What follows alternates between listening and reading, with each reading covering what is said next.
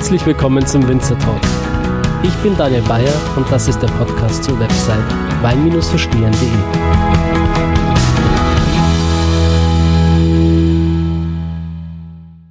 Ich grüße dich. Schön, dass du auch heute wieder mit am Start bist zu einer neuen Folge des Winzer Talks. Ja, bevor wir jetzt gleich mit dieser Folge starten, möchte ich erstmal Yara von Wine Dining Lovers ganz herzlich gratulieren. Sie hat nämlich die Magnumflasche Missgunst aus der letzten Folge mit Weinhaus Sigmar und Klingbeil gewonnen. Ich hoffe, dass die Flasche mit Erscheinung dieser Episode bereits bei dir angekommen ist und du ganz viel Freude und Genuss mit diesem Wein hast. Ja, ich habe heute eine sehr interessante Folge für dich mit dem Paket. Wir sprechen nämlich in dieser Episode über Weinetiketten und darüber, wie man eine erfolgreiche Weinmarke aufbaut. Als Praxisbeispiel unterhalte ich mich heute mit Andreas Ams. Das ist ein junger und ehrgeiziger Winzer vom Kaiserstuhl, der, sagen wir mal, eine ähnliche Philosophie wie Christoph Hammel verfolgt. Ja. Christoph Hammel kennt ihr bereits aus anderen Folgen, die wir hier auf dem Winzer Talk Podcast aufgenommen haben. Und er ist auch ein Verfechter der Rebsorte Müller Thurgau. Ja, und für Andreas ist Müller Thurgau auch kein belangloser Massenwein, sondern ein leichter Wein mit feinen Fruchtaromen, der einfach ein neues Image und ein kreatives, ansprechendes Design verdient hat. Deshalb lautet sein Credo, den Kopf ausschalten und einfach mal auf das Herz hören. Und so hat Andreas gemeinsam mit Matthias Vollherbst und einem Etikettendesigner aus Südafrika die Weinmarke Herz über Kopf gegründet, um das Image des angestaubten Müller-Thurgaus aufzufrischen, den Wein neu zu interpretieren und ihn damit für eine junge Generation wieder attraktiv zu machen. Und für Science-Fiction und Hightech-Fans wird es heute auch besonders interessant, denn äh, ja, wir sprechen über Labels in Motion, Augmented Reality und äh, wie ein futuristischer Weineinkauf in einer hochentwickelten Zukunft aussieht aussehen könnte. Es wird auf jeden Fall spannend. Und bevor wir jetzt gleich in diese Folge hüpfen, möchte ich dich noch auf eine digitale Weinparty aufmerksam machen, gemeinsam mit Timo Dienhardt, den du bereits auch aus einer Podcast-Folge kennst. Ja, wir haben uns damals über Biodynamie und über ja, Nachhaltigkeit im Weinbau unterhalten. Das ist ein großartiger Winzer von der Mosel. Ja, und genau mit diesem Winzer werde ich eine ja, digitale Online-Weinprobe via Zoom veranstalten. Dazu gibt's Live-Musik von Elmar Federkeil und sechs verschiedene Weine, worunter sich auch ein Petnat Rosé und der Pinot Noir private Reserve befinden. Ja, der Timo sagt selbst, dieser Pinot Noir ist der beste, den sie jemals hatten. Und ich kann euch sagen, Pinot Noir von der Mosel kann richtig Spaß machen, wenn er gut gemacht ist. Alle Infos dazu und wie du dich anmelden kannst, findest du in den Show Notes. Und nun wünsche ich dir ganz viel Spaß beim Anhören dieser Folge. Dein Daniel.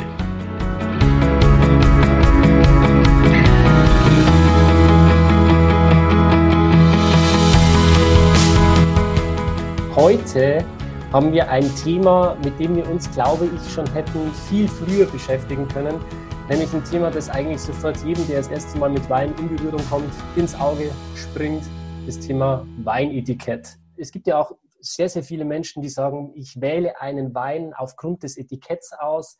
Ähm, ich gehe in den Supermarkt und schaue, was mich da am meisten anspricht, was mich catcht.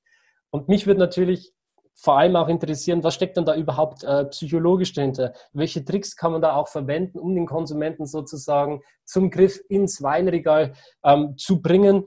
Oder welche Botschaft steckt auch hinter so einem Weinetikett? Und was will man eigentlich dem äh, Konsumenten damit vermitteln? Ja, und um diese Fragen heute zu klären, habe ich wunderbare Gäste hier mit am Start, die sich jetzt alle mal vorstellen dürfen. Wir sind heute zu viert, mich eingeschlossen. Und ich würde gerne den Winzer, den Andreas vom Kaiserstuhl bitten, sich mal vorzustellen. Hallo Daniel, hallo Matthias. Ich bin der Andreas, ich bin vom Weingut Josef Arms, der Sohn und Betriebsnachfolger.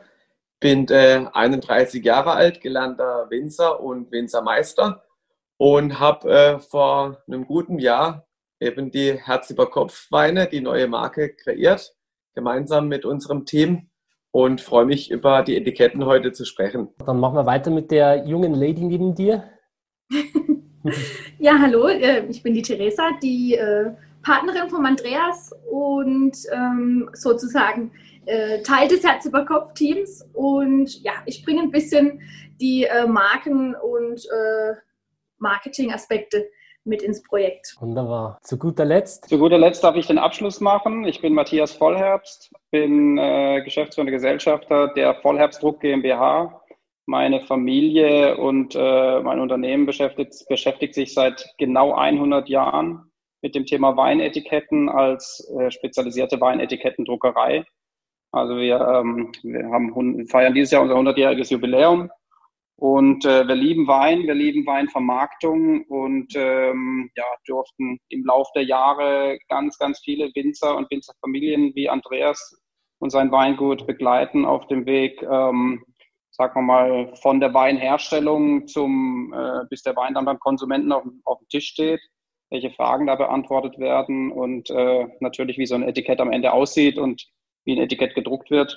Und ähm, insofern äh, ist es äh, wirklich, glaube ich, ein spannendes Thema, Daniel. Und äh, wir freuen uns sehr, dass wir dich auf deinem Podcast dann auch mit unserer Expertise begleiten dürfen. Wunderbar. Ja, ich finde es klasse, dass ich wirklich heute auch ähm, Experten mit zum Thema dabei habe, zum Thema Etiketten.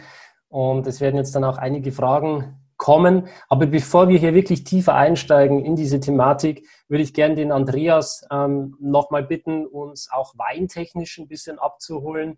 Ähm, ist ja trotzdem auch ähm, immer wieder schön, hier auch die Weine zu verkosten während des Podcasts. Wir haben heute auch ähm, einige Flaschen, die wir probieren dürfen. Mhm. Und ähm, ich würde dich einfach mal bitten, Andreas, mal den Zuhörer abzuholen, wo man dich geografisch und stilistisch einordnen kann. Welche Art von Weine produzierst du ähm, genau und wo genau? Genau, also der Kaiserstuhl ist das südlichste Anbaugebiet äh, von Baden neben dem Markgräflerland und Freiburg im Breisgau. Ähm, wir sind am, an der östlichen Grenze. Der Kaiserstuhl ist ja ein ehemaliger Vulkan, ähm, beheimatet mit den Burgunder-Rebsorten, sprich Weißburgunder, Grauer Burgunder, Spätburgunder. Die fühlen sich hier auch ganz wohl am Kaiserstuhl. Tolle Müller-Thurgau-Reben, wo wir heute auch vorstellen, unser erster Wein im Podcast. Und ähm, bisschen Bouquet-Rebsorten bauen wir noch an, Muscatella, bisschen äh, Regent, bisschen Chardonnay haben wir noch dabei und Auxerrois. Äh, das Weingut an sich wurde im 74 gegründet aus einem landwirtschaftlichen Mischbetrieb mit bisschen Viehzucht, Ackerbau und Obstbau mit dabei. Und äh, mein Vater und mein Onkel haben sich mit den Jahren einfach spezialisiert auf reinen Weinbau.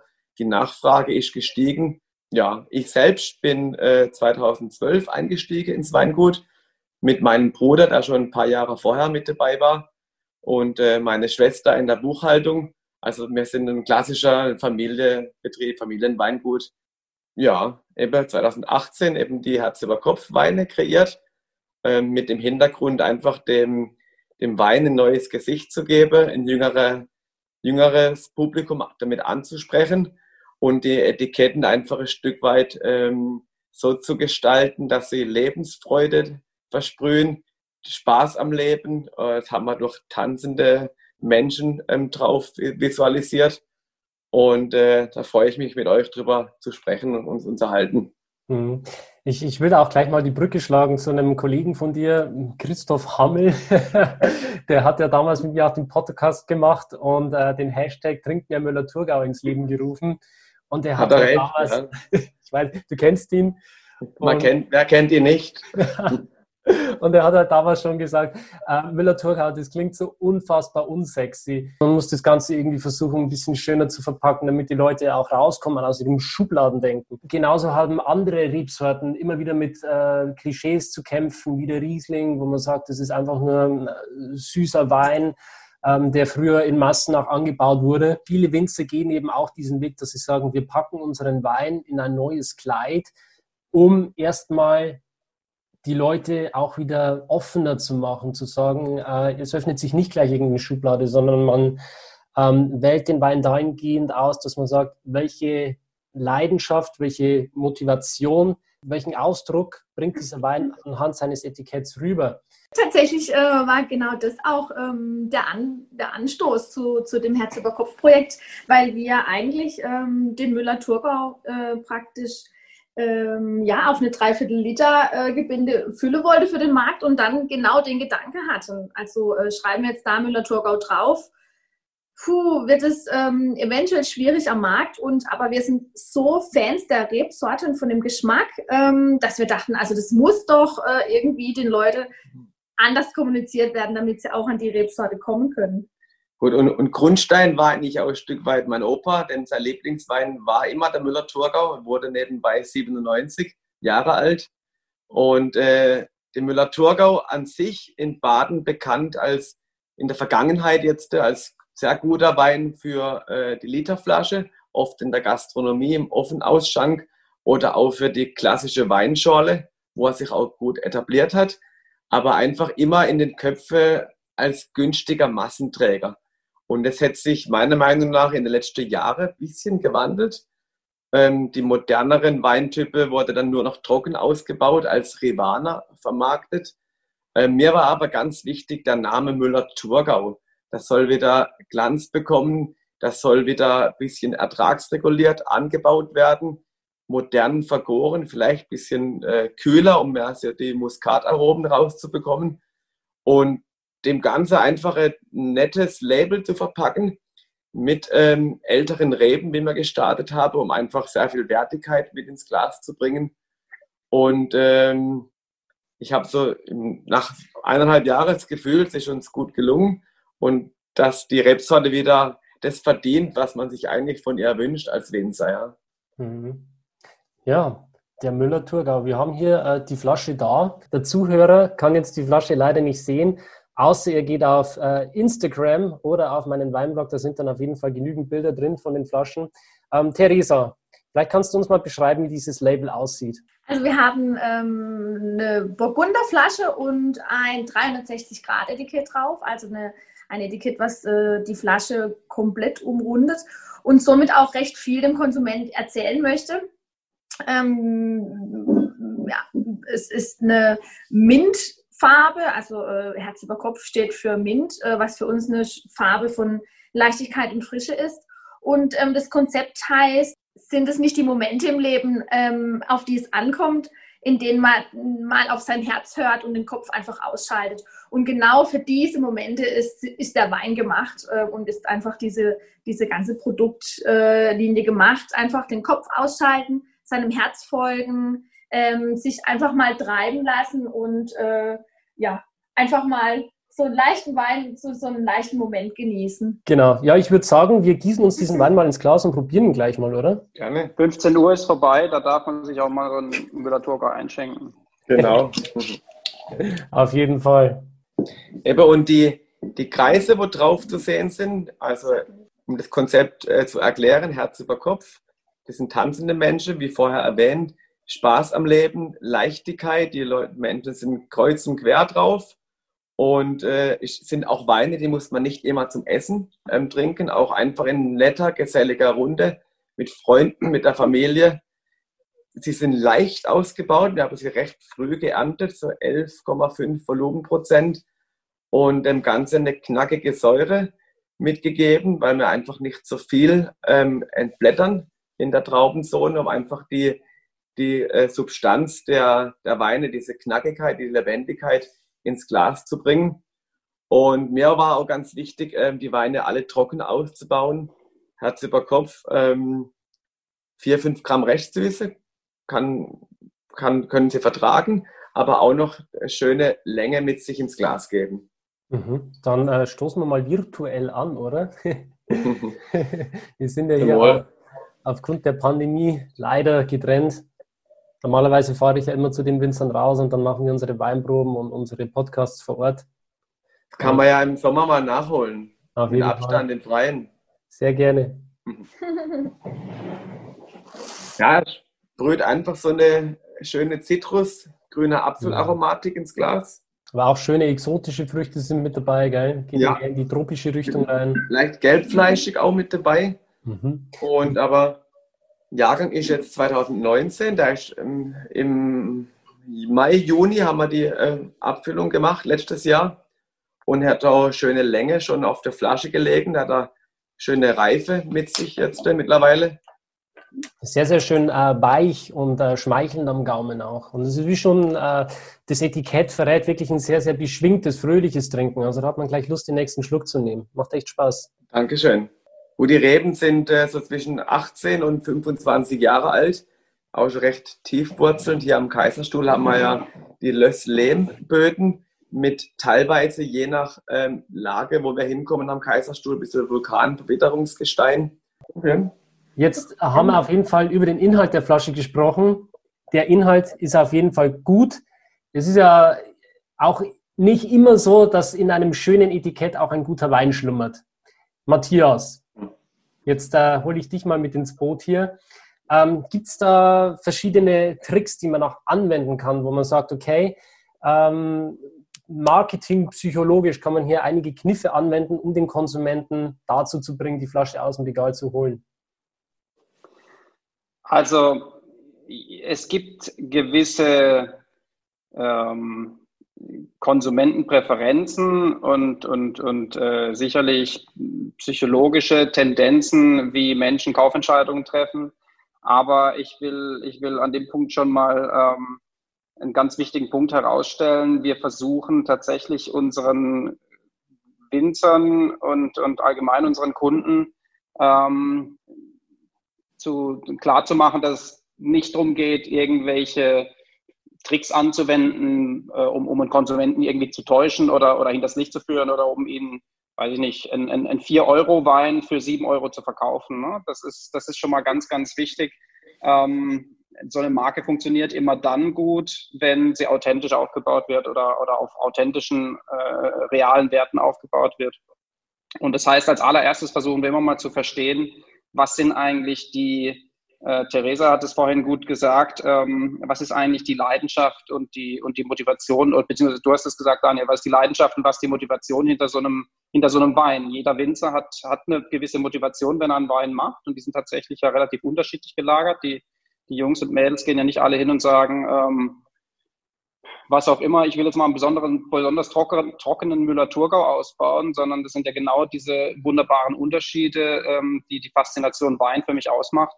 Und wir versuchen halt eben rauszufinden, warum baut ein Winzer einen Wein genauso aus, äh, wie er es macht und warum steht Andreas so auf Müller-Thurgau ähm, und, und ein anderer total auf, auf äh, Grauburgunder und jemand anderes wieder auf Riesling. Und wenn man das alles mal für sich verstanden hat und, und ein gemeinsames Verständnis aufgebaut hat, dann kann man eine Marke eben auf den entsprechenden Werten aufbauen. Und ähm, das ist, das ist für, für uns äh, der, der essentielle Schritt, wenn wir einen Winzer dabei begleiten, eine eigene Weinmarke aufzubauen oder vielleicht auch eine bestehende Weinmarke zu modernisieren. Mhm. Ähm, modernisieren, ich greife jetzt einfach mal dieses Stichwort auf. Vollherbst gibt es jetzt seit über 100 Jahren.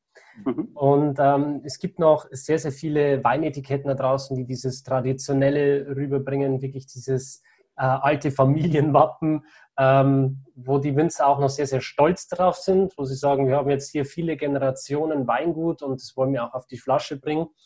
Ähm, ihr geht hier aber jetzt einen sehr, sehr modernen Weg. Ähm, hat sich Vollherbst da auch ein Stück weit erst entwickeln müssen dazu? Oder wie, wie ist es dazu gekommen, dass ihr sagt, wir machen jetzt moderne Etiketten? Weil ich denke, eure früheren Kunden waren schon auch eher diese traditionellen, oder? Also jeder, jeder oder ganz, ganz viele Weinkunden haben ja glücklicherweise diese Tradition. Das ist ja auch wiederum was, was den Wein, was die Weinbranche ausmacht. Neben der unglaublichen Geschmacksvielfalt äh, in aller Regel eine, eine unglaubliche Tradition. Andreas, wie alt ist euer Weingut? Eben 74 äh, gegründet. Wir haben auch ja. ähm, ältere, viele Jahre mit Wappen gearbeitet. Habe 2010 ähm, das Etikett geändert. Klar, Familienname Ams, äh, Vorname von meinem Vater Josef. Da hat man ein rotes J im Label drin, so als Eyecatcher. Ähm, aber um wieder auf Herz über Kopf zu kommen, ähm, die Idee war dort nie, ähm, ein Herz über Kopf Wein äh, mit dem Ams-Logo zu vermischen oder äh, der Winzer in den Vordergrund zu stellen, sondern die, die Marke als, als Branding in die Köpfe reinzukriegen, dass äh, man Herz über Kopf kauft. Das steht für Leichtigkeit, für Lebendigkeit. Und wenn man sich damit beschäftigt, sind es tolle Winzerweine, handproduzierte Trauben ähm, vom Familienweingut. Und äh, die Idee, um es ganz vorne anzufangen, ähm, war auch ein Stück weit schon einige Jahre zurück. Ich war 2016 mit einem Freund ähm, in Südafrika und habe dort eine, eine, Reise gemacht mit dem Agrardienst. Das war eine geführte Reise über drei Wochen hinweg. Und da ist mir dort schon aufgefallen, dass es viele Weingüter gibt, die gar nicht mit dem Namen ähm, oder mit dem Investor die Weine vermarkten, sondern ein Stück weit äh, sich Marken aufbauen und mit dem Label, mit dem Brand ähm, rausgehen und damit großen Erfolg haben. Und das hat dann auch ein bisschen die Brücke geschlagen über Vollherbst und dann auch natürlich die ähm, Agentur mit Sitz in Afrika, mit der wir äh, gemeinsam zusammenarbeiten. Ja, gerade Südafrika ist ein wunderschönes Land, ähm, war ich auch letztes Jahr. Vielleicht nochmal zum äh, Kern zurück, äh, zur Frage, zur ursprünglichen, dieses Historie, Tradition versus Moderne. Also ich habe es jetzt so verstanden, dass es natürlich ähm, auf den Winzer drauf ankommt, welches Label man dann äh, kreiert. Äh, ein Winzer aus dem Burgund, der seit gefühlt äh, 1000 Jahren Wein macht, wird wahrscheinlich jetzt mit einem Herz über Kopf Logo weniger glücklich. Passt nicht, nein. Absolut. Absolut. Also äh, es gibt, es gibt äh, bei den Winzern die, auch, auch die Jungwinzer, die sagen, ich will die Familientradition für immer fortführen. Da ist, da sind die, ist ein Weingut Huber oder Weingut Keller hier aus der Region sind sehr gute Beispiele, wo auch zwar äh, eine Modernisierung vom Etikett stattfand in den letzten Jahren, aber man hat das dann ganz bewusst mit sehr viel Fingerspitzengefühl gemacht. Also das heißt, man ist äh, mit sehr viel Vorsicht an die, an die Markenweiterentwicklung rangegangen und hat das Etikett eben nur leicht verändert, sodass, da, sodass der, der Markenkern und die Tradition auf jeden Fall auch bei der Stammkundschaft wieder, wiedererkennbar ist. Und das ist natürlich genau der richtige Weg. Also da würd, würde man auch niemals, würden wir niemals was anderes empfehlen. Andreas hat gesagt, äh, ich lasse meine traditionelle Weinmarke stehen. Äh, das heißt, die Marke Josef Amps wir, er, erhält sozusagen ihren Charakter und ihr Etikett aber ich möchte meinen jungen, äh, meine, meinen jungen Ideen so ein bisschen nachgehen und möchte einfach nebendran eine Marke aufbauen, basiert auf ganz anderen Werten. Und das finde ich eben genauso clever, dass man sagt, lassen wir Tradition Tradition sein und führen die fort und nebendran bauen wir was komplett Neues, Eigenes auf. Und das ist dann bei Andreas eben Herz über Kopf. Das ist, das ist so ein bisschen die Frage, ähm, wie da so die eigene Unternehmensstrategie aussieht. Ja, jeder Winzer hat ja auch und braucht heutzutage eine Unternehmensstrategie. Und, ähm, und bei Andreas ist es eben so, dass er neben seine Stammmarke eine neue Marke daneben setzt. Hm. Was, was mich jetzt anspricht und was mir jetzt auffällt, wenn ich so die Flasche anschaue und dieses Mintgrün hier sehe und dann äh, drehe ich die Flasche mal so ein bisschen und sehe da hinten auch das Instagram-Label, dann ist dieses äh, Mintgrün schon auch eine Farbe, die ich ähm, mit diesen neuen Instagram-Filtern so ein bisschen assoziiere, wo dieser Lifestyle rüberkommt, wo der Himmel wirklich auch äh, mehr in dieses Türkise schon mit reingeht, wo einfach diesen Lifestyle ähm, so vermittelt. Ist es auch so, dass dieses ganze Thema Digitalisierung, Social Media und so weiter auch in unserer jetzigen Welt, auch auf den Etiketten zum Beispiel, immer mehr verschmilzt, ähm, wo sich das zum Beispiel optisch auch schon so ein bisschen annähert? Also das ist, das ist tatsächlich, ähm, bisher kenne ich das noch nicht, dass speziell Weine gestaltet werden für Social Media. Das ist aber eine extrem spannende Frage, der, der wir uns schon gestellt haben und der sich, ähm, glaube ich, so die, die ganze Designbranche stellt. Ähm, und, und wo wir gerade, sagen wir mal, uns in der Beobachtungsphase find, befinden, was eigentlich gut funktioniert und was nicht so gut funktioniert. Und ähm, da glaube ich schon, dass deine Beobachtung sehr, sehr gut ist und auch zutrifft, dass gerade diese jungen, frischen Farben bei Instagram extrem gut funktionieren und von den Konsumenten extrem gut oder den, den, den Followern extrem gut angenommen werden.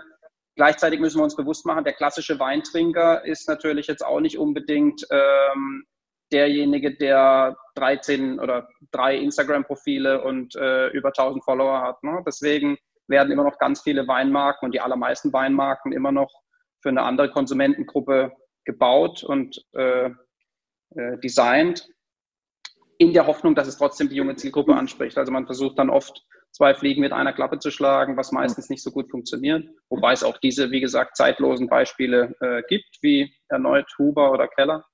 Ähm, und andere Marken wie Erz über Kopf, die sind auf die Zielgruppe zugeschnitten, die sich auf Instagram bewegt und die haben dann eben auch die frischen Farben.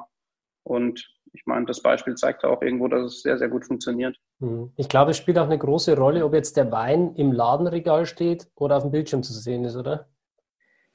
Ja, das ist richtig. Ähm, was ich aber auch noch erzählen mag, Daniel, ähm, für mich war immer wichtig, wenn ich ein Projekt starte mit Vollherbst, wenn ich äh, mit der Agentur eine Marke kreiere, ich muss wissen von vornherein, wer ist meine Zielgruppe und wo möchte ich den Wein verkaufen.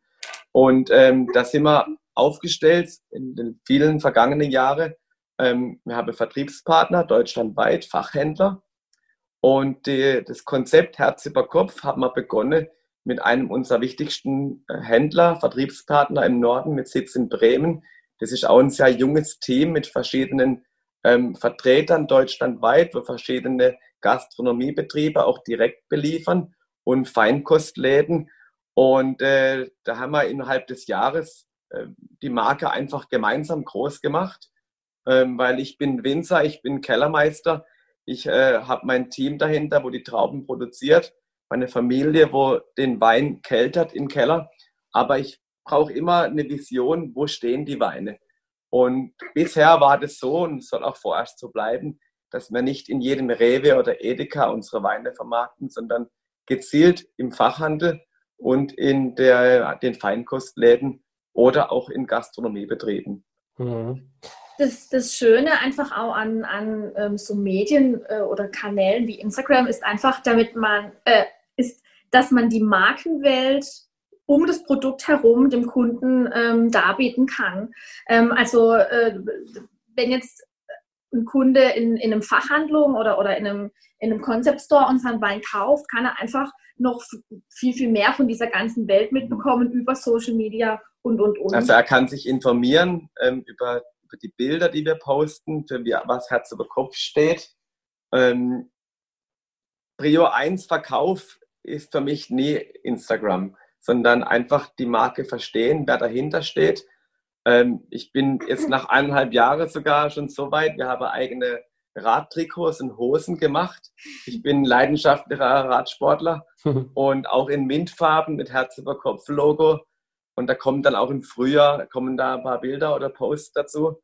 Ähm, mittlerweile ist schon so, wenn ich irgendwas in Mintgrün sehe, dann will ich das haben, weil ich es einfach toll finde. Ein bisschen angefixt einfach durch die Farbe. Und weil ich einfach mich äh, wahnsinnig mit der Marke kann identifizieren. Und bin auch sehr dankbar, ähm, Matthias, euch, wie ihr das gestaltet habe und hoffentlich auch noch mitgestaltet werdet in Zukunft. Wer weiß, ob noch andere Produkte kommen. Mittlerweile haben wir unser Trio vorerst mal komplett. Die äh, drei Weine, die wir nachher noch verkosten. Aber ähm, ja, was ich hinaus will, einfach die Marke zu verstehen, dafür Instagram und äh, nicht unbedingt, um jetzt Wein zu verkaufen zu wollen. Ja. Dafür haben wir unsere Partner. Okay, also ihr nutzt quasi Instagram wirklich als eure Art Visitenkarte. Ihr sagt, äh, schaut her, das ist unser Account, das ist unser Profil, so ticken wir, das wollen wir äh, transportieren, das wollen wir vermitteln. Ähm, aber dann gleichzeitig zu sagen, okay, der Verkauf, der findet beim Fachhändler statt, der findet in der Gastronomie statt oder im Restaurant. Genau. Wunderbar. Oder wer aufs Weingut kommt, auf den Hof, ähm, kriegt natürlich auch die Weine regional bei uns. Mhm. Okay. Jetzt aber trotzdem nochmal zurück zu meiner ursprünglichen Frage, losgelöst jetzt vom Weingut, also von dir, Andreas. Es ist jetzt äh, trotzdem was, wo ich nochmal tiefer einsteigen möchte, gerade äh, trotzdem nochmal vor diesem marketingpsychologischen Hintergrund. Ähm, Matthias, ist es, macht es einen Unterschied vom Etikett, wie ich das gestalte, ob ich den Wein jetzt im Ladenregal verkaufe oder auf Instagram, Social Media? Du meinst in der, in der äh, Etikettengestaltung? Ja. Total. Also es ist, sagen wir mal so, dass das äh, letztendlich das, das, das Verkaufsmedium äh, oder der Verkaufskanal ist aus meiner Sicht nicht ganz so entscheidend, aber kriegsentscheidend ist auf jeden Fall den Konsumenten, den ich anspreche. Und der ist halt im, im der ist halt auf, äh, auf Instagram ein anderer als mittlerweile als der, als der typische Facebook-Nutzer und der ist wiederum ein anderer als der typische ähm, Weinfachhandelskäufer in Jacques Weindepot oder, oder in einer kleinen regionalen Weinhandlung.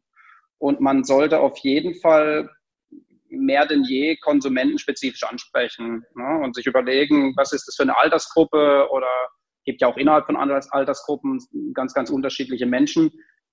Was man immer sich, wo man sich ein gutes Beispiel machen kann, spreche ich einen Fan vom ersten FC Köln an oder spreche ich einen Fan vom FC Bayern München an? Das werden völlig unterschiedliche Menschen sein. Natürlich gibt es auch da Überschneidungen, aber grundsätzlich äh, sind es unterschiedliche Menschen und ähm, die kann sein, dass die beide den gleichen Typ Wein mögen. Ne? Die möchten beide einen trockenen Müller-Thurgau trinken. Aber dem einen gefällt es halt eben, dem Kölner gefällt es vielleicht mehr, wenn äh, ein, ein, oder vielleicht nehmen wir einen, einen Borussia Mönchengladbach, dem gefällt es vielleicht besser, wenn ein mintgrüner Punkt auf dem Etikett drauf ist. Mal wirklich ganz banal runtergebrochen. Äh, und der Bayern München-Fan, der mag vielleicht ein rotes Viereck. Ja, mhm. aber es ist eben ganz, ganz wichtig, auf diese verschiedenen Zielgruppen einzugehen. Das, das heißt, wenn ich mir jetzt mal so die Brille vom Winzer aufsetze, der vielleicht über ein Rebranding nachdenkt, äh, auch im Hinblick darauf, dahingehend, dass er sagt, er will seine Etiketten neu gestalten, dann sollte er sich in erster Linie mal darüber Gedanken machen, welche Zielgruppe habe ich und wo möchte ich diese Weine verkaufen. Und wenn er Ganz das genau. weiß, dann kann er sagen, okay, ich möchte mein Logo so und so gestalten, weil zum Beispiel im Fachhandel ähm, eine andere Zielgruppe ist vielleicht äh, ein bisschen eine gebildetere schon, ein bisschen ältere äh, Gruppierung, die schon eher weiß, was sie will, als äh, dahingehend zu sagen, okay, ich bin jetzt auf äh, Instagram und möchte mehr diesen Lifestyle-Gedanken, dieses, dieses frische, ins Auge stechende Produkt verkaufen. Total, total, du hast total recht. Ähm, es gibt noch einen dritten Schritt, äh, äh, sich überlegen, wo will ich verkaufen, wer ist dort eigentlich unterwegs und dann das Wichtigste überhaupt, mit den Leuten zu sprechen und sich mal mit so einem typischen äh, Instagram-Nutzer oder meinetwegen mit einem, mit einem äh, Käufer im Fachhandel, sich einfach mal damit auseinanderzusetzen. Was spricht dagegen, mal sich drei Stunden an einem Nachmittag, wenn vielleicht nicht gerade Lockdown ist, sich in einen Weinfachhandel zu stellen und als Winzer einfach mal mit den Leuten zu sprechen, wieso kaufen sie jetzt gerade diesen Wein und, und was spricht sie da so an und warum gerade das? Das macht man aus meiner Sicht viel, viel zu wenig. Also die mhm. Leute verbringen viel Zeit am Schreibtisch und äh, oder, oder meinetwegen im Weinkeller und ähm, machen sich unglaublich viele Gedanken darüber, auch in der Theorie, wie so ein Etikett aussehen könnte. Ich finde, man muss äh, viel, viel mehr versuchen, rauszugehen zum Konsumenten und ihn einfach mal zu fragen, was möchtest du eigentlich gerne haben? Das versuchen wir eigentlich in alle Projekte, die wir begleiten, irgendwo auf einzubauen, so eine kleine Feedbackrunde wo man einfach mal direkt den Leuten auch zeigt, schau mal, so sollen unsere Weinetiketten künftig aussehen. Was sagt ihr dazu? Würdet ihr es kaufen? Wenn ja, was würdet ihr bezahlen? Äh, wenn ihr es nicht kaufen würdet, warum nicht? Das ist immer unglaublich spannend, was dabei rauskommt. Mhm. Und was, was, was auch ein ganz wichtiger Punkt ist, ähm, Daniel, du hattest mich vorhin auch, auch gefragt, musste Vollherbst als 100-jähriges Unternehmen lernen, ähm, wie moderne Weinetiketten aussehen. Hm, zunächst mal ein wichtiger Punkt äh, uns betreffend. Wir sind, wir sind jetzt eigentlich keine Designagentur, auch wenn es sich ein bisschen so anhört. Wir gestalten eigentlich selbst keine Etiketten, sondern wie im Beispiel mit Andreas und Herz über Kopf. Äh, wir haben sehr, sehr langjährige Kundenbeziehungen mit unseren Kunden und, und, und kennen Andreas und kennen sein Weingut und, und haben, haben sehr viele Gespräche mit ihm geführt und versuchen dann rauszufinden, wenn er eine neue Marke entwickeln möchte, wer könnte dafür der richtige Partner sein. Und dann suchen wir uns eine Agentur raus. In dem Fall fiel unsere Wahl und Empfehlung äh, auf eine Agentur von, von, äh, aus, aus Südafrika, aus Kapstadt, ähm, mit dem Namen Bravo Design, weil wir die einfach sehr gut kannten und äh, das Gefühl hatten, die passen gut auf diese Herausforderung. Aber mir fallen natürlich auch in Deutschland drei, vier Agenturen ein, die äh, wunderbar geeignet werden, so, wären, so eine Marke zu entwickeln. Und da versuchen wir immer ein bisschen äh, äh, raus, strategischer Partner zu sein und versuchen rauszufinden, ähm, was passt da ins Budget rein und was passt halt einfach, welche, welche Designagentur passt auf diese Herausforderung. Ähm, und wir selbst, wir drucken natürlich hinterher das Etikett und begleiten aber den Kunden äh, und Winzer Andreas genauso wie die Designagentur begleiten wir auf dem Weg und äh, schauen halt einfach, dass, ähm, dass, dass das Beste draus wird. Und das hat einen Grund, dass das so ist. Und zwar ist für mich ganz, ganz entscheidend in einem Designentwicklungsprozess, dass es nicht um eigenen Geschmack geht. Also deswegen musste Vollherbst tatsächlich nur bedingt lernen, äh, wie ein modernes Etikett aussieht, weil wir gar nicht in die Gefahr kommen, unsere eigenen Designs da reinzubringen, sondern wir, wir, können, wir, wir sind immer so ein bisschen in einer Beobachterrolle und können schauen, was macht die Agentur, was macht die Agentur. Und wenn Andreas sagt, er will ein modernes Design haben, dann suchen wir uns eine Agentur raus, die halt ganz besonders gut moderne Designs haben möchte. Weil ich finde, ein oft gemachter Fehler von Winzern ist, dass sie unbedingt ein Weinetikett haben wollen, was ihnen gefällt. Aber wie wir vorhin gemeinsam entwickelt haben und diskutiert haben, ist es wichtig, ob es der Zielgruppe gefällt. Ja, also man kann sich immer so die Frage stellen, äh, wenn ein Winzer sagt, aber ich will das so haben, weil mir, mir gefällt dann äh, kann man gerne mal so die provokative Frage stellen, und wie viele mhm. Kau Flaschen kaufst du von deinem eigenen Wein? Mhm. Und das sind dann, wenn's, die trinken ja viel, äh, das sind dann äh, Andreas im Jahr so, äh, weiß ich nicht, 100 Flaschen. Ja, man, aber, probiert sich schon gut durch und schaut, was andere Winzer, andere Weinländer so produzieren. Aber du hast es schön erklärt, äh, Matthias, aber ich muss auch noch eingreifen als Winzer ähm, muss man sich immer ein Stück weit auch mit der neu kreierten Marke identifizieren. Und ich habe da äh, nicht viel Zeit dafür gebraucht. Wir haben das ja gemeinsam ähm, entwickelt, aufgebaut. Aber ähm, ein Stück weit finde ich es einfacher, eine neue Marke zu kreieren, wie was Bestehendes zu entwickeln. Für, für mich jetzt, ähm, in diesem Schritt jetzt für das Projekt. Und ähm, die Amtslinie, das hast du ja auch am Rande mitbekommen, steht ja auch ähm, ein Relaunch an. Ähm, das finde ich als wesentlich herausfordernder, wie, wie eine neue Marke zu gründen. Ja. Absolut. Absolut. Also natürlich muss die, muss die Weinmarke, das war ja, war ja unser Ursprung, die muss immer äh, der Idee entsprechen und deiner Motivation. Ne? Ja. Das, ist das, das ist so, das, ohne das funktioniert es nicht. Und der zweite Schritt ist dann aber, es muss, es muss der Zielgruppe gefallen. Ansonsten haben wir da ein Mismatch. Ne? Klar. Das kann ja sein, das kann ja sein, du hast die Idee, äh, ein wunderbares Cuvée aus Spätburgunder und Sauvignon Blanc zu machen und äh, mhm. schützt es in einem Fass, weil du so ein verrückter Kerl bist, dass du so einen verrückten Wein jedes Mal zum Frühstück trinkst. Ähm, so, und da könnte man sicherlich ein geiles Etikett machen und äh, ein paar hundert Flaschen abfüllen. Aber ob es dafür einen einzigen Menschen gibt, der das kaufen wird, das muss man ja dann erst noch sehen. Ne?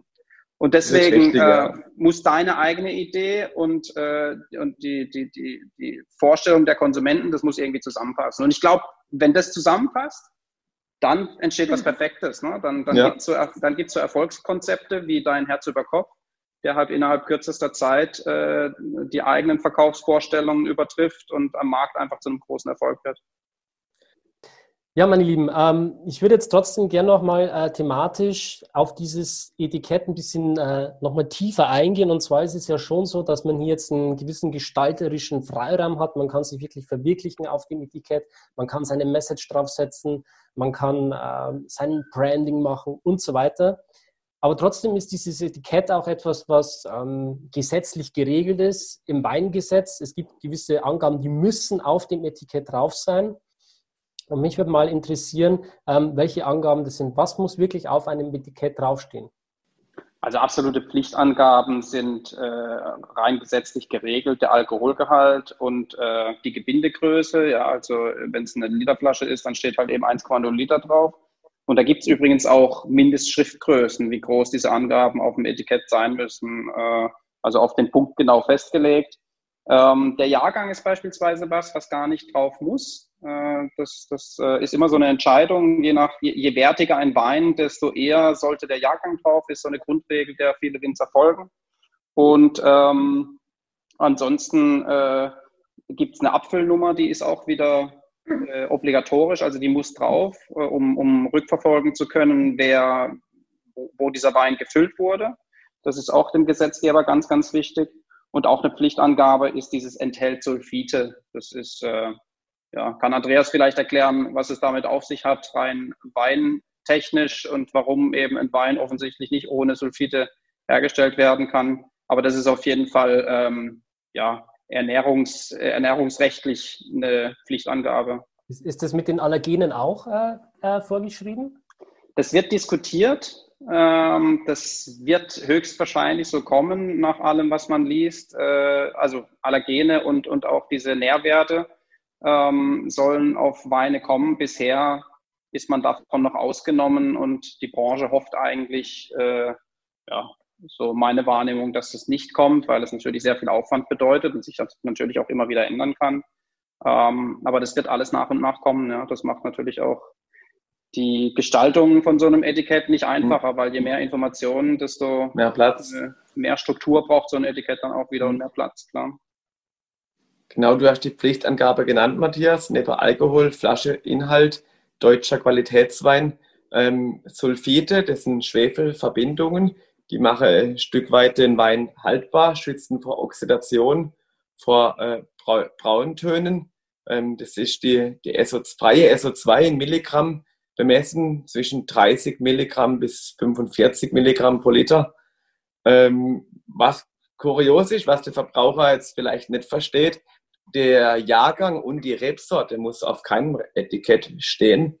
Ähm, für uns als Winzer war es aber ganz wichtig, die äh, Müller-Thurgau-Rebe auf dem trockenen Weißwein zu stehen habe. Die Geschmacksrichtung, dass der Wein trocken ist, maximal 7 Gramm pro Liter Restsüße aufweist. Ähm, und einfach, äh, dass da ja, Jahrgang und Rebsorte ist für uns auch einfach als Ergänzung wichtig gewesen, ja. Mhm. Neben den Pflichtangaben. Wunderbar. Matthias, ich würde jetzt mit dir ein bisschen Science Fiction machen, ein bisschen auch in die Zukunft schweifen. Ähm, und zwar habe ich schon öfters so Hightech-Etiketten gesehen. Ich glaube, das erste Hightech-Etikett gesehen, äh, das ich gesehen habe, war damals ein Albarino aus Spanien. Da war so ein kleines Schiffchen drauf. Und wenn der Wein die richtige gekühlte Temperatur hatte, dann wurde dieses Schiffchen sichtbar. Das ist mal äh, eine Spielerei, die es da gibt. Und mittlerweile haben wir sogar noch Augmented Reality Etiketten. Vielleicht willst du uns mal abholen, was hier alles möglich ist und was es heute schon gibt. Also tatsächlich ist das, äh, was du ansprichst, ist ein Thermoetikett, äh, geht, funktioniert über einen Thermolack. Das heißt, ähm, es wird, es wird heute wird man sagen, eine smarte Druckfarbe aufs Etikett aufgebracht und die Druckfarbe merkt, äh, lässt sich übrigens auch einstellen äh, und reagiert beispielsweise bei 7 Grad, wenn das die optimale Trinktemperatur ist. Und dann entfalten sich die, äh, die Farbstoffe in diesem Lack und werden dann eben sichtbar. Und äh, das ist einfach auch neben Science Fiction äh, eine wirklich praktische Hilfe für einen Konsumenten, einen konkreten Nutzen hat. Ne? Ähm, also so ein smartes Etikett ohne jegliche Art von Digitalisierung nutzen zu müssen.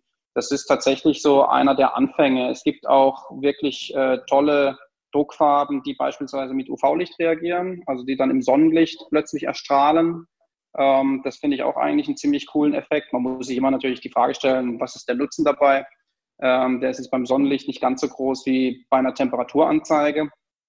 Und ähm, dann gibt es auch eine schöne Entwicklung. Äh, wir, wir haben beispielsweise ähm, Projekte realisiert, wo wir Lössboden, also echte Erde, auf dem die Reben wachsen, in das Etikett einarbeiten, äh, um, damit der Konsument, wenn er dann irgendwann mal zu Hause sitzt und aus seinem Kaiserstuhlurlaub bei Andreas zurück nach Berlin gefahren ist, ähm, ist ja immer so ein bisschen der Effekt, dann ist plötzlich das Urlaubsgefühl weg und dann schmeckt der Wein plötzlich nur noch halb so gut.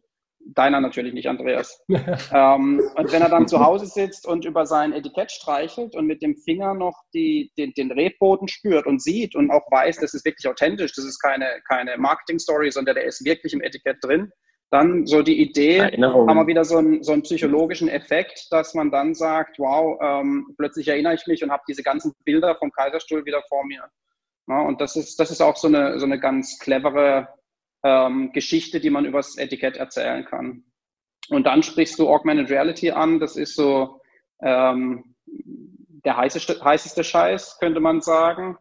Hm, wurde vor drei Jahren ein ganz, ganz äh, berühmter äh, oder ein, ein Wein sehr, sehr berühmt mit Augmented Reality aus Australien.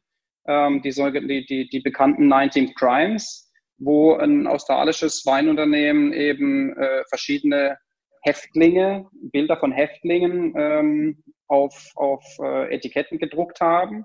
Und wenn man die dann mit einer entsprechenden App auf seinem Handy gescannt hat, dann haben die Häftlinge auf dem Etikett angefangen zu sprechen. Mhm.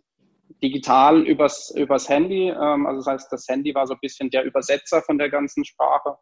Und ähm, das ist was, was relativ neu ist. Jetzt, wie gesagt, so drei, vier Jahre alt und äh, was, was so eine ganz, ganz spannende Entwicklung ist. Wenn wir jetzt wirklich mal kurz Science Fiction anschalten, wir alle wissen nicht, ob das jemals so kommen wird, aber was man sich vorstellen könnte, ist, dass wir mit dem Handy durch äh, so ein Weinregal streifen. Äh, gedanklich lassen wir mal so ein Weinregal links an uns vorbeilaufen und halten das Handy hoch und das Handy ähm, läuft jetzt ganz langsam über die einzelnen Weinetiketten drüber. Und dann sieht für jeden für uns das Weinetikett auf dem Handy anders aus. Also wenn wir es natürlich anschauen in, in echt, das Weinetikett, dann ist es für uns alle, ich sage jetzt einfach mal ein weißes Etikett mit einem türkis-grünen Punkt drauf. Aber wenn ich mein Handy drüber halte, Borussia Mönchengladbach-Fan, dann wird aus dem Mintgrün plötzlich ein Sattgrün. Und wenn Andreas als äh, SC Freiburg-Fan sein, sein Handy übers Etikett hält, dann wird der Punkt plötzlich rot.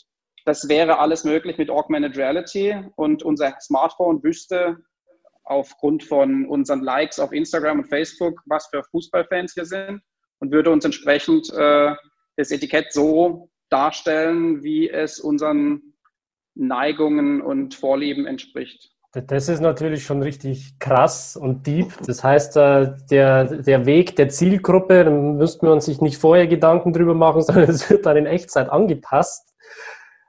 Wow, also das ist, das ist eine krasse Vorstellung. Ähm, ich glaube, man bräuchte dann, wenn wir wirklich in Richtung Science Fiction unterwegs sind, gar kein Handy mehr, weil wir dann sowieso irgendwelche Brillen aufhaben oder Kontaktlinsen tragen, mit denen wir das dann quasi sehen. Und da wird es bestimmt nicht nur um Weine gehen, sondern um ganz viele verschiedene Produkte. Wow, also heftige Vorstellung auf ja, jeden Fall. Vor allem, Absolut, ja. Vor allem, welche Informationen dann auch wieder an diese Unternehmen fließen, äh, um das dann quasi in Echtzeit auch an den Konsumenten wieder ähm, zu übertragen. Mhm. Ja. Hältst du das für, für realistisch in den nächsten 20 Jahren sowas? Auf jeden Fall ich halte das für realistisch. Ob wir das alle wollen und ob wir das zulassen, da würde ich mal ein dickes Fragezeichen dran machen, weil äh, so sehr die Entwicklung gerade in Richtung Digitalisierung geht, so sehr spüren wir ja alle äh, immer wieder, dass es uns, äh, dass wir Sehnsucht haben nach dem Realen, nach dem Authentischen und ich würde sagen auch nach dem Analogen, was man anfassen kann. Das mhm. ist für uns wirklich als, als Druckerei was ganz, ganz Spannendes weil wir uns ja auch die Frage stellen müssen, äh, gibt es irgendwann noch Druckereien? Werden überhaupt noch Papiere bedruckt? Und äh, tatsächlich ist es in meiner Wahrnehmung so, dass Menschen das wieder mehr schätzen, wenn sie Dinge in die Hand nehmen können und anfassen können und, und spüren können. Wie die Generationen nach uns das allerdings sehen, das kann ich auch nicht beurteilen. Ich bin 35 Jahre alt und äh, damit ja irgendwie so in der Mitte zwischen allen. Äh, das heißt, ich bin mit dem Computer und dem Smartphone aufgewachsen. Aber hm, sagen wir, mein Sohn, der jetzt gerade äh, frisch auf die Welt gekommen ist, der wird ja nochmal mit ganz anderen Geräten groß werden. Und mhm. äh, da muss man, muss man dann mal schauen, ob die nachfolgenden Generationen das noch genauso spannend finden, ein Baumwollpapier anzufassen und irgendwelche Prägungen zu spüren. Ne? Egal, ob es jetzt auf dem Weinetikett ist oder, oder auf einer Postkarte, ob wir uns noch Briefe schreiben oder wirklich alles nur noch über WhatsApp läuft. Das sind ja wirklich ganz, ganz spannende Fragen, denen zumindest wir uns, wir Druckereien uns immer wieder stellen. Hm. Ja, ich glaube, es kommt halt wirklich darauf an, wie du schon sagst, wie die Menschen aufwachsen, wie wir konditioniert werden. Mhm. Ich glaube, wenn man noch nie ähm, diese Dinge berührt hat, noch nie diese Erfahrung gemacht hat, es einfach nicht im Bewusstsein ist, dann wird man es auch nicht vermissen. Aber es geht trotzdem wirklich ein Teil von uns als Mensch dann auch verloren, weil gerade diese Haptik, diese Emotionen und alles, was äh, damit einhergeht, wirklich sehr, sehr wichtig ist. Mhm ähm, auch für unser Gehirn. Da werden ganz andere ähm, Hormone ausgeschüttet, wenn wir diese Verbindung zu den Dingen spüren. Das ist ganz, ganz wichtig. Mhm. Ja, und ich glaube auch, dass da, äh, die, dass, dass da gerade Strömungen äh, am, am, am Aufkommen sind, äh, Stichwort Fridays for Future und Nachhaltigkeit, dass da gerade äh, Strömungen aufkommen, die sich wo sich Menschen nicht mehr so damit zufrieden geben, dass man einfach irgendwo hingeschwemmt wird. Ne? Dass einfach die Digitalisierung ähm, und die, ich sage jetzt doch mal auch Facebooks und Instagrams dieser Welt so sehr unser Leben beeinflussen, dass wir im Prinzip gar nicht mehr in der Hand haben, ob wir irgendwann mal noch eine Weinflasche mit Papier drauf in der Hand haben oder nicht. Sondern ähm, ich glaube, gerade die jungen Generationen wollen da wieder mehr das Heft in die Hand nehmen und möchten wieder mehr selbst entscheiden können.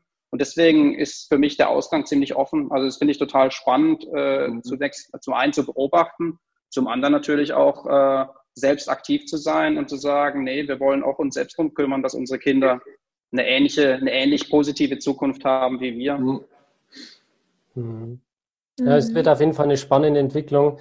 Und ich wette mit dir jetzt schon 100 Euro, dass selbst wenn wir 30 Jahre später sind und alle mit digitalen Brillen herumlaufen, es trotzdem noch diese alten traditionellen Familienwappen auf den Etiketten gibt. Weil einige Winzer einfach an dieser Generation, an diesen uralten Werten festhalten und sich das so eingebrannt hat bei diesen Weingütern, dass die niemals davon abrücken. Und ich will das nicht bewerten an dieser Stelle, mich nicht falsch verstehen. Das ist wieder gut. Das ist einfach so, wie es ist.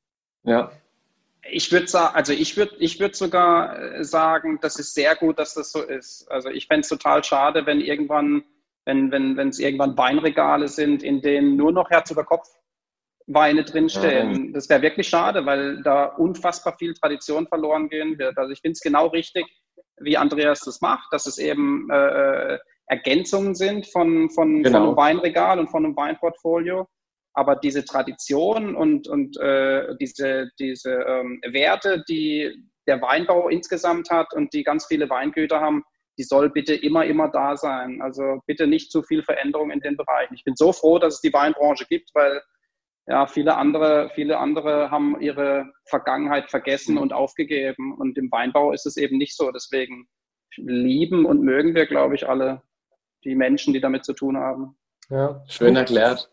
Fluch und Segen zugleich. Ähm, auf der einen Seite neigt ja. die Weinbranche dazu, irgendwie die Digitalisierung zu verschlafen, den Social Media Zug rechtzeitig aufzuspringen, aber auf der anderen Seite ist es wirklich so, dass man sagt, okay, man hat diese alten Werte noch, man, man hat diese, ähm, ja, diese Tradition immer noch und rückt auch nicht so schnell davon ab. Ja, ich glaube auch, es ist eine Kombination. Äh, also genauso wie, wie es vermutlich niemals nur noch Augmented Reality Etiketten geben wird, wird es äh, niemals nur digitalen Weinvertrieb geben, sondern es wird immer und, und niemals nur moderne Weinetiketten geben, sondern es wird immer Dinge geben, die in der Vergangenheit schon da waren und immer analoge Dinge geben, aber immer auch die moderne und die Digitalität geben. Das ist, glaube ich, so ein, äh, so ein Spannungsbogen, an den wir uns alle für die Zukunft gewöhnen müssen. Und nun Wein ist ja was sehr ein kulturelles Gut mit viel Geschichte. Ähm, verbindet man oft äh, Wein, Gastronomie, gutes Essen. Ähm, das wird schon den Part immer beibehalten werden, dass der klassische Lagenwein, meine Grauburgunder, ähm, Bundenhalen oder Spätlese etc. bleibt weiterhin bestehen, aber durch Konzepte ähm, gewissermaßen Markentrend ähm, neu zu kreieren, ähm, da vielleicht, vielleicht in sieben, acht Jahre wieder ein anderer wird, aber immer ein bisschen mit der Zeit gehen und neben dem klassischen äh, Produkt Wein, die Rebsortenweine, ähm, einfach als Ergänzungen anbieten. So sehe ich das im Moment, ja, bei uns. Mhm. Andreas, das Stichwort Rebsorten, lass uns da doch nochmal ein bisschen äh, jetzt äh, wieder einsteigen, ein bisschen mhm äh, rauszoomen aus den ganzen Etiketten wieder und wieder mehr rein äh, ins Thema Wein. Du hast am Anfang gesagt, so Müller-Thurgau, wenn du das, äh, wenn du diese Rebsorte siehst, hörst und schmeckst, dann geht dein Herz auf. Ähm, jetzt ist ja äh, Müller-Thurgau nicht unbedingt eine Rebsorte, die dafür bekannt ist, wirklich sexy zu sein. Wie würdest du jetzt jemanden, ähm, der neu in der Weinwelt ist und ähm, noch relativ unsicher ist, erklären, wie Müller-Thurgau schmeckt und warum er die Rebsorte unbedingt probieren sollte. Gut, Müller-Thurgau als Nicht-Weintrinker ähm, schmeckt ein Stück weit immer. Man schmeckt immer irgendwas. Ob man jetzt Aromen von Zitrus, von Apfel, von Maracuja ähm, riecht, ähm, ist jedem selbst überlassen. Jeder Mensch ist verschieden, hat andere Geschmacksnuancen. Aber Müller-Thurgau kann man ganz einfach verstehen, wenn er gut gemacht ist. Sicherlich, je mehr Ertrag im Müller-Thurgau aufweist, je mehr Trauben am Stock produziert werden, desto dünner und einfacher und leichter wird der Wein. Aber diese komplexe Art, diese lebendige, frische, knackige Art, die hat man eigentlich recht schnell mit viel Verständnis als Winzer. Und ähm, Müller-Thurgau erklärt sich dahin am Anfang recht schnell. Er, er schmeckt, wenn er gut gemacht ist, immer. Man schmeckt immer irgendwie ein Duftaromen, Aromatik. Ähm, ich finde, er sollte trocken ausgebaut sein, weil der Müller-Thurgau hat weniger Säure. Der wirkt sonst sehr plump und, und süß, wenn er mit Restsüße auf die Flasche kommt. Und aber die äh, moderne Wein, Typen, die moderne Weinkundschaft, ähm, behaupte ich jetzt mal, ähm, Matthias, du kannst das hoffentlich bestätigen, ähm, sucht schon die trockenen Weine aus, die einfach gut äh, zum Essen passen oder auf in lockerer Runde, ohne jetzt äh, satt zu machen. Ja. Glaube ich schon. Glaube ich schon. Also auch da gibt es natürlich alles von A bis Z und äh, es gibt für fast alles, für fast alle Gaumen gibt es ja, oder für, für fast alle Rebsorten und, und Ausbauarten gibt es ja einen Gaumen. Aber ich nehme das schon so wahr, dass gerade im Rotweinbereich tut sich da aus meiner Sicht gerade sehr, sehr viel. Ähm, also ja. alle, alle Welt, auch, auch hierzulande, spricht über, über, Primit, über den Primitivo-Stil, ne, der schon deutlich fetter äh, und, und, und aber gleichzeitig auch deutlich äh, süßer und damit irgendwie mhm. insgesamt anscheinend unkomplizierter zu trinken ist für eine junge Zielgruppe, ja. als beispielsweise ein, ein, ein Spätburgunder, der, der aus dem Holzfass kommt. Ne? Ja. Mhm. Und ein Müller-Thurgau ist eigentlich auch recht anspruchsvoll in der Erzeugung, weil äh, Deutschland hat den Vorteil, wir sind ein recht kühles Weinbaugebiet ähm, mit äh, feuchten Böden, tiefgründigen Böden und der Müller-Thurgau mag eigentlich gar nicht so die allzu heißen Temperaturen. Da schaut man, dass die Trauben schön ähm, in, in der, unter den Blättern heranreifen, wenig direkt von der Sonnenlicht äh, betroffen werden, weil Sonne veratmet immer die Aromatik, nimmt dem Wein auch die Substanz, die Säure. Und äh, dass da gewissermaßen Lebendigkeit, Spannung mit ins Glas kommt, da ist die Müller-Thurgau ganz sensibel. Und ähm, ist auch jedes Jahr auch anders. Ja? Jedes Weinjahr wirkt sich anders auf der Flasche aus. Und da muss man einfach sehen, wie die Temperaturen sind, wie viele Blätter mache ich weg am Stock, wie viele Trauben lasse ich noch hängen. Ähm, letztes Jahr hatten wir ganz trockene Temperaturen. Da äh, musste man einige Trauben auf den Boden schneiden. Aber ähm, es ist jedes Jahr anders. Ja? Und äh, ein Schema F für einen Weinbereiter gibt es nie. Ich sage immer ein Stück weit, so viel wie nötig und so wenig wie möglich mit dem Wein tun. Ähm, jeder Pumpvorgang ist mit Aromatik äh, verbunden, die man verliert. Und äh, Filtration ist noch ein Thema, aber das äh, spiegelt sich in der Kellerwirtschaft mit einem kontrollierten Nichtstun ähm, aus, ja. Begleiten. Ich, ich liebe diesen Satz. Genau. Ich glaube, das ist der häufigst gefallene Satz in diesem Winzer Talk Podcast. Wenn ein Zuhörer ist, der die Folgen alle angehört hat, der kann mir mal schreiben. Vielleicht hat er gezählt, wie oft der Satz schon gefallen ist mittlerweile. Komplettes Nichtstun. Ja. Ja, das, das passt aber für einen Weinausbau, ja. Ich, ich, mich würde mal interessieren, wer das als erstes gesagt hat, welcher Winzer das ins Leben gerufen hat, weil es ist echt so, jeder Winzer kennt diesen Spruch egal wo du bist auf dieser Welt, kontrolliertes Nichts. Und dann bist du safe als Winzer. ah, gut. Ja. Ein Wein hat Entwicklungen auf der Hefe und die sind, können auch mal negativ sein. Ähm, dann geht man hin, rührt wieder ein bisschen die Hefe auf, gibt dem Wein wieder ein bisschen, bisschen Griff, ja. Und dann sieht das wieder in vier Wochen ganz anders aus. Und da muss man ein bisschen Nerven bewahren. Ja, meine. Zuhörer, die wollen immer gerne ein bisschen so ins Detail reingehen. Die wollen auch die technischen Daten wissen. Es sind ein paar Nerds mit dabei, weißt du. Das ist mal okay. ganz interessant, ja. Auch äh, die sind ja, äh, was dann Spontanvergärung ist, Reinzuchthäfen, wie funktioniert das, welche Mineralstoffe bekommen die Hefen zum äh, Futtern, damit die weitermachen, wie kühl wird der Wein ausgebaut. Solche Sachen sind immer ganz interessant. Sehr speziell aber dann, ja. Ja, ja, die, die, die hören ja schon eine Zeit lang zu, es sind, glaube ich, dann schon knapp 90 Folgen. Und ähm, wow. Ja, also das, das entwickelt sich auch so weiter. Ich glaube, die Zuhörer, die wachsen auch ein Stück weit mit mir mit. Am Anfang gibst du dich noch damit zufrieden zu hören, zu sagen, okay, wir machen äh, nichts im Keller, dann äh, wir machen kontrolliertes Nichts zu einem Keller, aber dann irgendwann wollen wir schon wissen, was passiert denn jetzt eigentlich im Keller, weil irgendwas passiert ja da unten. genau muss man einige Folgen anhören von dir. Macht mir jetzt ganz launisch gerade im Moment, ja. Ja, gerne. Auf jeden Fall. Ja, meine Lieben, ähm, ist eine sehr, sehr interessante Folge. Ich glaube, es war jetzt schon einiges am Input mit dabei. Ich schaue mir gerade die Flasche nochmal an. Ich finde es richtig cool, dass hier das Facebook- und das Instagram-Logo mit dabei ist auf der Flasche. Ähm, Wäre so ein QR-Code vielleicht noch was Interessantes, äh, Matthias, wo du sagst, da kann man auch Informationen mit reinpacken? Äh, durch so einen QR-Code kannst du ja zum Beispiel gleich die Weinbeschreibung ähm, auf die Flasche prägen. Machen das Winzer oder ist das eher nicht so gängig?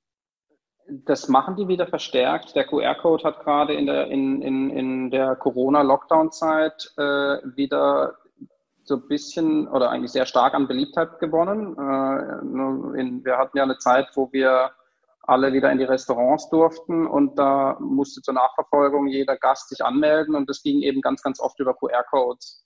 Und seit die Handyhersteller das smart gemacht haben, das heißt beim, beim Apple iPhone kann man ja direkt über, über die Kamera, über einen QR-Code auf die Website kommen, ähm, funktioniert das alles sehr, sehr reibungslos und gut. Und ähm, damit nutzen auch tatsächlich wirklich immer mehr, äh, nicht nur Winzer, auch Spirituosenbrennereien, äh, QR-Codes auf ihrem Etikett. Gleichzeitig muss man dazu sagen, man ist natürlich so ein bisschen selbst in der Verantwortung, äh, mit dem QR-Code was anzufangen, weil der verlinkt ja zunächst mal nur auf eine Website oder auf ein Instagram-Profil gerne. Ähm, oder auf jeden Fall ist es, ist ein Hyperlink, der auf eine, auf eine Website oder auf eine digitale Plattform führt. Und da ist man natürlich dann in der Verantwortung, wenn man seinen Konsumenten schon zumutet, dass sie den Aufwand betreiben, dass man ihnen dann mhm. auch wirklich was Spannendes bietet. Und da glaube ich, das ist, glaube ich, kriegsentscheidend, ob sich so eine Maßnahme lohnt oder nicht. Technisch ist es super einfach und super äh, super smart, sowas zu machen. Hm. Ja, man hat viele Möglichkeiten, viele verschiedene Tools, technische Anwendungen, die man ja, mal austesten kann auf seinen Etiketten. Was mich jetzt noch interessieren würde, so in der digitalen Welt macht man ja oft diese AB-Tests, wenn man eine Landing, Landingpage baut, ähm, wo man sagt, okay, ich teste jetzt mal die Performance von dieser Seite für eine gewisse Zeit lang. Macht man das bei Etiketten auch? Ich würde es immer empfehlen. Also äh, das, das, man, man kann das, man muss es sicherlich nicht, aber aus unserer Erfahrung lohnt sich sehr. Also sich, das, das, das reicht auch einfach zehn, zehn, beispielsweise mal zehn Leute einzuladen, zu einem Abend ein paar Flaschen Wein auf den Tisch zu stellen und einfach mal zwei entwickelte Etiketten auf eine Flasche zu kleben und dann zu sagen, Leute, gebt mir mal einfach eine Rückmeldung, was ihr davon gut findet und was ihr nicht so gut findet. Mhm. Wir hören immer mal wieder, das bringt nichts, weil fragst du zehn Leute, kriegst du zehn verschiedene Meinungen. Das ist wohl so, aber ich finde, wenn man sehr, sehr genau zuhört äh, und sich diese zehn Meinungen sehr genau anhört und vor allem diese Gruppe sehr genau mhm. auswählt, weil es müssen Leute sein, die maximal ehrlich sind und nicht irgendwie eine politische Antwort geben, weil sie einem nicht auf den Flitz treten wollen. Wenn man all diese Regeln befolgt, dann kriegt man wahnsinnig viel raus und kann wahnsinnig viele Fehler verhindern. Wir erleben regelmäßig, wenn wir diese Prozesse begleiten, dass ein Winzer nach dieser Feedback-Befragung, nach dieser Konsumentenbefragung eine andere Entscheidung trifft als davor. Mhm. Oftmals ist man davor auch ähm, doch nochmal mit seiner eigenen Meinung mit im Boot. Ne? Und wenn man dann äh, mit gerade mit 10, 20 Leuten spricht, ähm, ist doch auch so, dass man merkt, ach, das Produkt muss ja äh, viel, viel mehr auch noch den anderen gefallen und meine persönliche Präferenz steht jetzt nicht in vorderster Linie. Und ja, da kann man wahnsinnig viel mitnehmen. So haben wir es bei Herz über Kopf ähm, auch gemacht. Und gerade auch ähm, im Handel abgefragt, gerade auch da, wo wir ja verkaufen möchten, um zu sagen, äh, geht es nur gut jetzt auf Instagram, ähm, das Etikett, oder funktioniert es halt einfach im Regal auch sehr, sehr gut. Und das vorher zu testen, da ist ganz viel, äh, ganz viel äh, Kosten, Nerven gespart hinterher, ne? wenn dann alles schon auf der Flasche ist, ähm, jetzt gerade am Etikett und im Markt und man hätte doch irgendwie andere Farben gewählt, weil man es im, im Regal gar nicht erkennt von weitem beispielsweise. Mhm. Und ja. das einfach vorher zu testen, mhm. ist schon sehr, sehr gut. Also was ich auch richtig cool finden würde, so als, als Test, als Studie mal zu schauen, ähm, man hat ein und denselben Wein, äh, viele, viele tausend Liter und füllt den in unterschiedliche Flaschen. Und zu schauen, Mhm. okay, ich verteile jetzt diese Flaschen an die Konsumenten. Äh, welche Flasche wird am häufigsten getrunken, obwohl es ein und dasselbe Wein ist, aber unterschiedliche Etiketten? Ob das ja. den Einfluss hätte aufs Konsumverhalten der Menschen? Ich habe, mhm. also da gibt es da gibt's Studien dazu und äh, es ist tatsächlich äh, wenig überraschend, dass da ein sehr überraschendes Ergebnis rauskommt. Ne? Also die, die Leute lassen sich leider vom Etikett äh, geschmacklich sehr leiten. Was heißt leider? Das, also vielleicht ist es ja auch gut manchmal, weil äh, ein mittelmäßiger Wein dann plötzlich zu einem besonders guten Wein wird.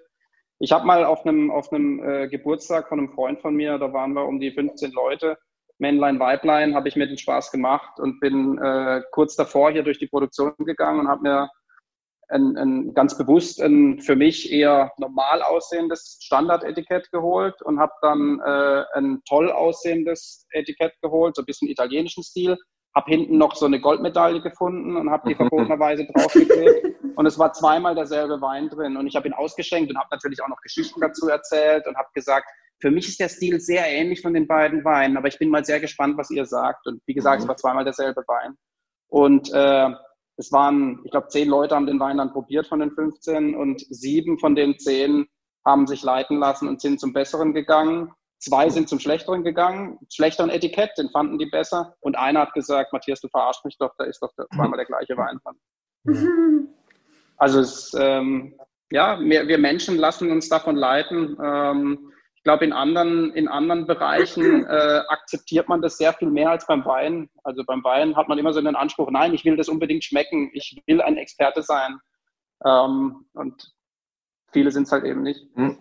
Und, und viele haben ja auch gar keine andere Chance. Also ähm, viele meiner Freunde auch sind, äh, wenn sie eine Flasche Wein jetzt in einem, in einem Supermarkt kaufen, weil sie einfach gerade am Einkaufen sind, dann ähm, ist oft gar keine andere Wahl, als nach der Optik zu gehen, wenn man jetzt die Weine noch nicht kennt, ähm, weil äh, man ja vor Ort äh, nicht probieren kann und, und ähm, vielleicht auch viele Wörter auf den Flaschen stehen, die, die, ähm, die man gar nicht kennt oder nicht zuordnen kann. Und nach was soll man denn dann auch entscheiden? Das ist schon sehr, sehr schwierig, auch für den Konsument im mhm. Markt. Ja, viele äh, gehen ja dann auch immer nach den Punkten, die dann auf den Weinen noch sind. Äh, ich will jetzt keine Namen nennen, aber es gibt ja auch oftmals diese Preisverleihungen, wo, mhm. die. Weine ja, dann quasi nochmal gekürt werden. Das ist auch nochmal so ein Indikator, wo viele dann zur Flasche greifen. Mhm. Die Leute brauchen Orientierung. Ne? Und es ist ja tatsächlich mhm. so, wenn man sich verschiedene Supermarktregale vor Augen führt, ähm, es ist kein, kein Regal so gut gefüllt wie das Weinregal. Also suche ich mir einen Käse aus, habe ich in aller Regel vielleicht die Auswahl zwischen 50 verschiedenen Käse. Bei Kaffee, keine Ahnung, 10 und äh, bei, bei, bei Senf vielleicht drei verschiedene Produkte und beim Wein sind es 200. 280 äh, oder ja. wahrscheinlich noch mehr. Ne? Und, und mhm. wonach soll man entscheiden? Also entweder man greift zu dem, was man schon immer getrunken hat. Das äh, spielt ja auch Markentreue eine, eine, große Rolle. Und dann sprechen wir über Wiedererkennungswert und dann sprechen wir darüber, dass es halt schon in der Etikettengestaltung sehr, sehr schlau ist, so einen runden Kreis drauf zu machen, weil den erkenne ich aus fünf Metern, wenn ich auf das Regal zulaufe. Genauso wie, wie ich meine Coca-Cola erkenne, wenn ich auf das Limonadenregal zulaufe. Das ist mhm. halt der mit der roten Farbe, da laufe ich hin, den kenne ich. Ja. Hab ja auch nicht viel Zeit zum Einkaufen. Und ähm, und, und ich glaube, das spielt eine riesengroße Rolle, dass Menschen einfach im, im, im Weinregal Orientierung suchen. Und da das ganz schwierig ist, sich damit zu beschäftigen, während die Kinder am Rockzipfel ziehen und äh, die Frau sagt, komm, wir gehen jetzt weiter, ist es halt dann, äh, muss ich halt nach irgendwas entscheiden und dann greift man zu dem mit der Goldmedaille drauf. Mhm. Und ist das schon aufgefallen, ähm, Weinregale im, im Supermarkt stehen nie irgendwie vorne. Also das ist immer recht am Ende der Einkaufsreise, sage ich mal. Und gerade dann, wo man eh schon vielleicht genervt ist nach dem Arbeiten, noch schnell einkaufen und es ist so viel los. Und äh, jetzt noch so die letzten zwei Sachen auf dem Einkaufszettel und da ist eine Flasche Wein. Ich glaube, das ist schon eine Challenge einfach. Wir sind da ja äh, ein bisschen befangener, weil wir uns, weil wir irgendwie viel Wein im Keller habe und, und äh, jetzt in der Weinbranche, da tauscht man oftmals Weine aus. Aber jetzt so rein äh, ein Konsument, der seinen Wein im Supermarkt kauft oder ähm, ja, da ist das, das ist, ist glaube ich, wirklich äh, eine Challenge für die. Ja, das bleibt und ist ein schwieriges Thema. Es gibt ganz wenig Kriterien, wo man wirklich sagen kann, äh, wenn jetzt das und das auf der Flasche steht, dann ist es wirklich ein guter Wein. Mhm. Aufgabe von euch ist es, Theresa, Matthias, äh, den Konsumenten hier ein bisschen äh, zu leiten, ein bisschen zu unterstützen äh, mit verschiedenen äh, optischen, äh, kreativen Möglichkeiten. Ähm, Inhalte auf der Flasche zu transportieren, wo der Konsument Anhaltspunkte hat oder sagt, okay, wenn ich den Wein kaufe, dann bekomme ich das und das. Ja. Ohne jemals irgendwie die Wahrheit zu verwässern. Ne? Das ist für mich das Entscheidende. Das ist, das ist wirklich essentiell, äh, dem Konsumenten nicht irgendeine Geschichte zu erzählen, die nicht da ist. No, das ist, das ist so das ja. Die, die Ergänzung dazu. Unsere Aufgabe ist definitiv, dem Winzer zu helfen, seine Geschichte so zu erzählen, dass der Konsument die versteht und dass sie in den Kopf bleibt. Aber es muss die wahre Geschichte bleiben. Nicht, dass wir da vor lauter, vor lauter äh, Innovationen und Augmented Reality und Veredel Druckveredelung äh, irgendwas, irgendeine Erwartung aufbauen, die hinterher nicht erfüllt werden kann. Mhm. Ja. Das, da, also, sonst fühlen sich Konsumenten einfach auch verarscht und dann ist, glaube ich, die Freundschaft vorbei.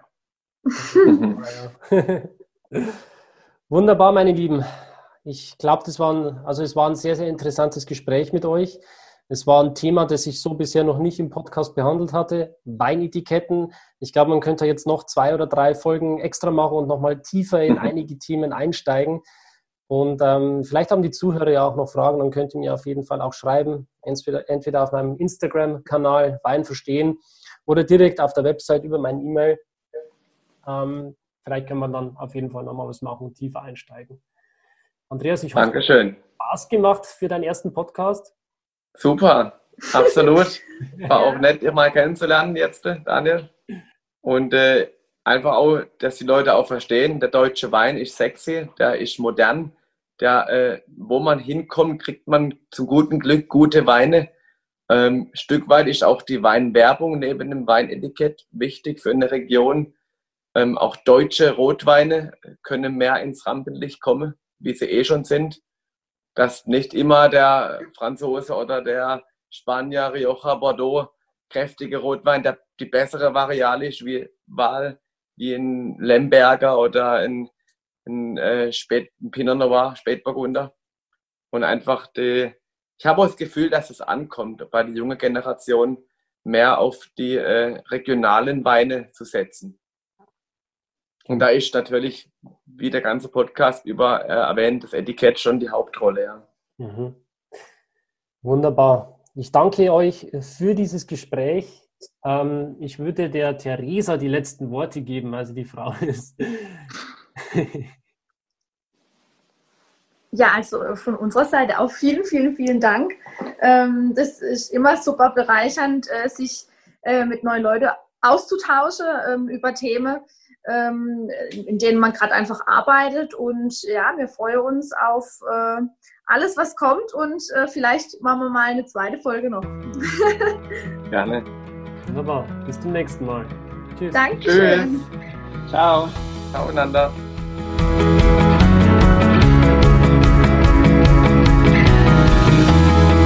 Schön, dass du dabei warst. Wenn dir dieser Podcast gefallen hat, dann bewerte mich auf iTunes. Wenn du Fragen hast oder mehr Informationen zum Thema Wein suchst, dann schau auf meiner Website wein-verstehen.de vorbei. Bis zum nächsten Mal.